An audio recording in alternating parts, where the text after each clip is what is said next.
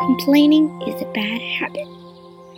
The reasons why people complain are to get sympathy or attention and to avoid things that they do not want or dare to do.